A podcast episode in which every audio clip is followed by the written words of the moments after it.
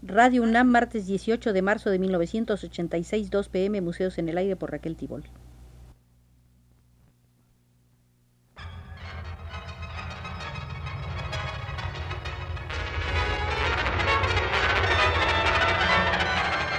Museos en el Aire.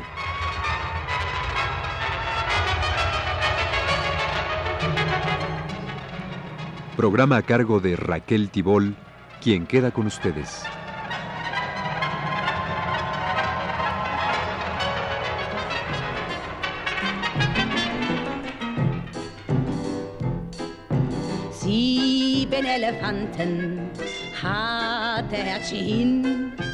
Und da war noch der achte. Con motivo de la exposición La gráfica crítica en la época de Weimar, que se presentó en el Museo de Arte Moderno de Chapultepec, hemos venido realizando una serie de visitas a las salas de ese periodo tan importante del arte europeo. Le hemos pedido a Eberhard Rotters que nos acompañe una vez más para darnos lo que podemos considerar una visión desde adentro. Había en los dibujantes de esa época rabia y exaltación. Los colores estaban irisados, viciados, emponzoñados. La terrible mezcolanza social fue captada con fuerza por Otto Dix, Rudolf Schlichter y George Gross en pinturas y acuarelas. Los artistas estaban poseídos por una especie de fascinación maligna. También la rabia es una forma de fascinación y no precisamente la más débil.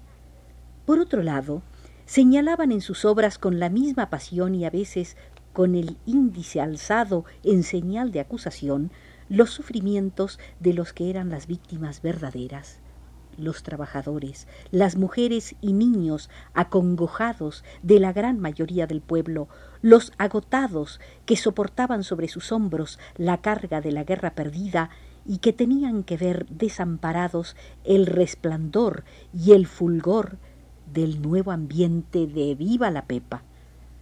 Las obras que expresaban a los pobres y desgraciados con mayor verdad son las litografías y xilografías de la gran Kate Kollwitz. Es cierto que estas obras son precisas y de suma maestría, pero no están marcadas por líneas duras y de maligna acritud, sino que el claroscuro se alza de profundidades de otra dimensión. Su impulso no proviene de la rabia, sino de la compasión. Aunque también fueron grandes pintores, los artistas alemanes del realismo crítico son ante todo dibujantes, no sólo por la proporción cuantitativa de los dibujos, láminas gráficas y acuarelas con respecto a los cuadros significativos de su producción, sino también porque la línea es el elemento constitutivo de su pintura. Aquí radica en principio la diferencia de mentalidad artística entre los pintores alemanes de esta época y los franceses. El color capta el estado de ánimo y determina el ambiente de un cuadro. La línea, en cambio, establece el perfil, determina los contornos, tiene carácter conceptual. La línea define. Por eso, la línea es también el principal protagonista de los cuadros y acuarelas de los realistas alemanes. Er muss Nacht gerodet sein Nacht ist jetzt schon bald.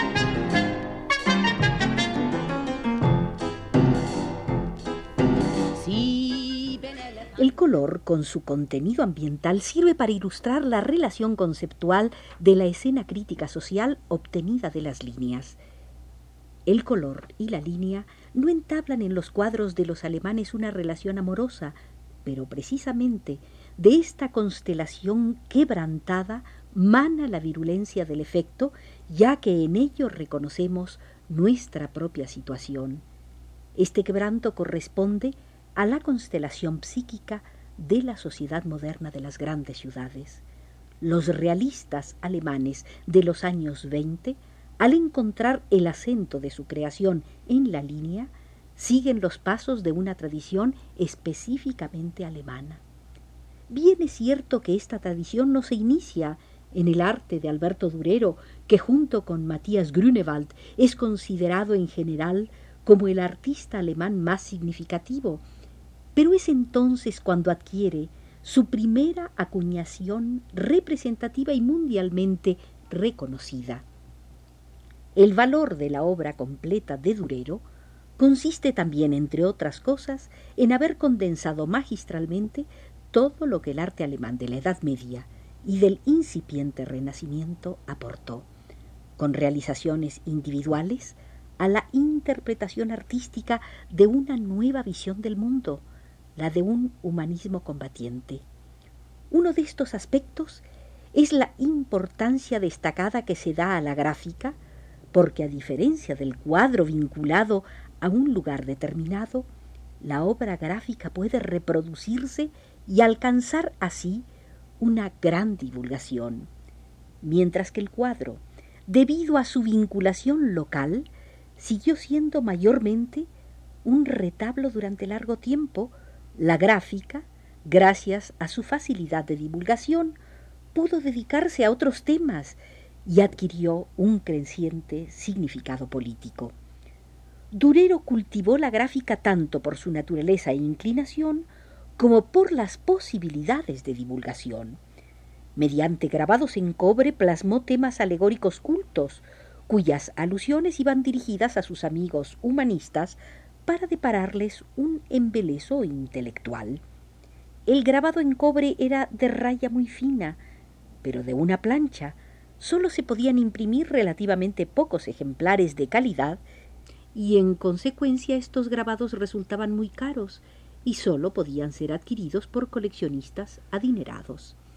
Para representaciones populares, tales como las grandes hojas en torno al Apocalipsis de San Juan, con su visión actual del fin del mundo, o la vida de María y la pasión de Cristo, Durero empleó el grabado en madera, pues de la plancha de madera pueden sacarse más ejemplares que de la lámina de cobre. Al den Tag Nummer 8 stand faul auf der Wahr und sah zu, was sie hinter sich brachten. Grabt schneller, grabt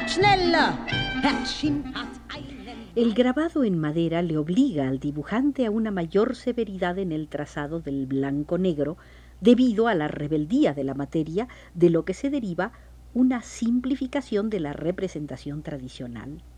Durero siguió así la costumbre de los grabados de una sola hoja. Se trata de hojas por lo general con una combinación de figuras y comentarios que se hacían llegar al pueblo para divulgar sensaciones como la aparición de cometas o el nacimiento de un becerro bicéfalo y polémicas políticas.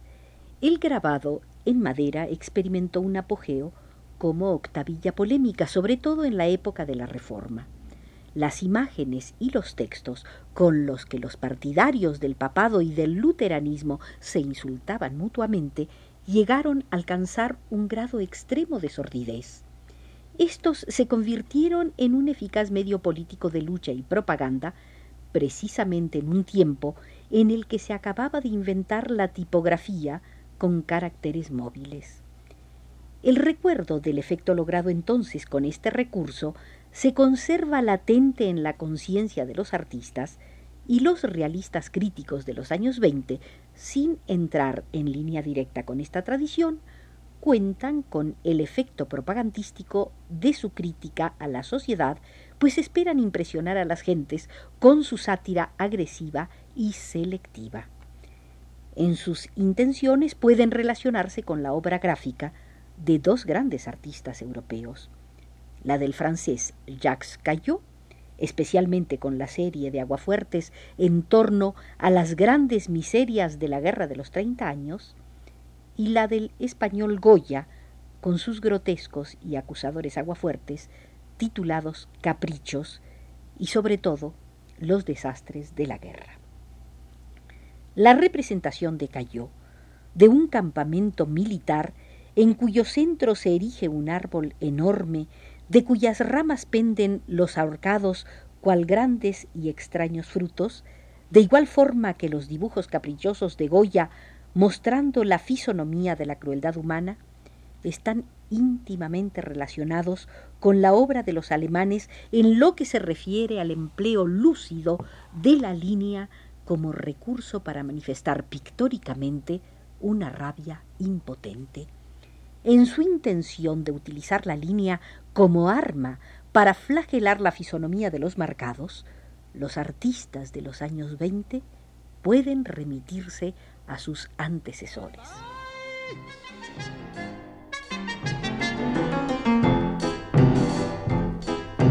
Sieben Elefanten wollten nicht mehr, hatten satt das Bäume abschlachten.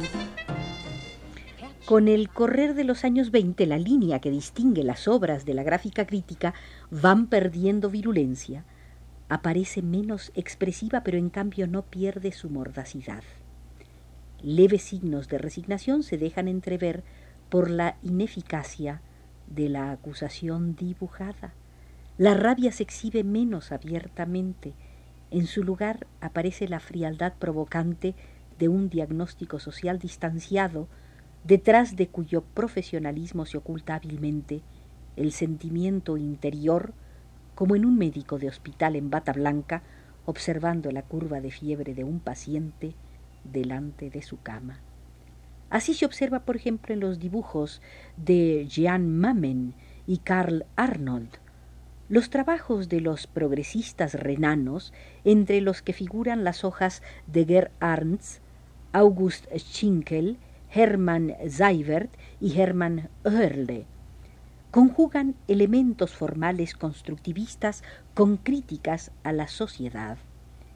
Estos desarrollan un arte en blanco y negro, cuyos pictogramas nada tienen que ver ya con la rabia, sino más bien con análisis y estadísticas científico-sociales. Los años 20 se aproximan al fin, a su fin. La lucha colérica contra las miserias de la sociedad, con la línea como arma, no les depara a los artistas un éxito inmediato, sino que al contrario, es la necedad la que prepara su alzamiento en Alemania. También la necedad es un poder que se basa simplemente en el hecho de que la necedad puede confiar en la enormidad de su fuerza de gravedad. También la necedad siente la necesidad de manifestarse cuando dispone del poder. Para ello usa preferentemente el formato monumental en el que cobija su forma de expresión natural, la reproducción perfecta de la vacuidad fatua. La necedad no gusta de líneas críticas definidoras. Su torpe garra arrebata a los artistas el arma que tienen en su mano. Estos artistas perdieron la lucha que querían entablar, cuando menos si se considera superficialmente.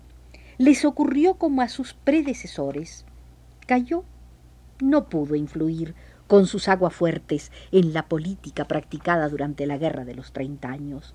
Goya no conmovió con sus aguafuertes la trayectoria de los acontecimientos políticos de su época. A buen seguro que la necedad quiso vengarse también de los dibujantes del realismo crítico, pues no quería soportar por más tiempo que alguien le hiciera mirarse constantemente al espejo. Hoy en día, las obras de estos artistas gozan de alta cotización y son coleccionadas por los museos. En esto consiste su victoria, pues el arte no puede surtir ningún efecto inmediato, pero puede plasmar la faz de una época y testimoniar a la posteridad. Así eran. Esto deberían tenerlo presente los que actúan, pues la acción acuña de una forma u otra la fisonomía.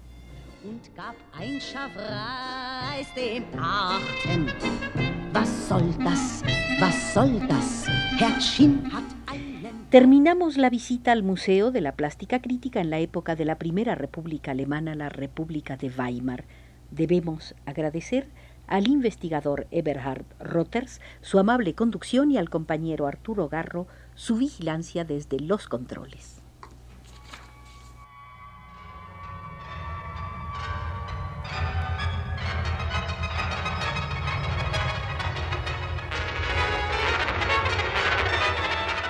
Este fue Museos en el Aire.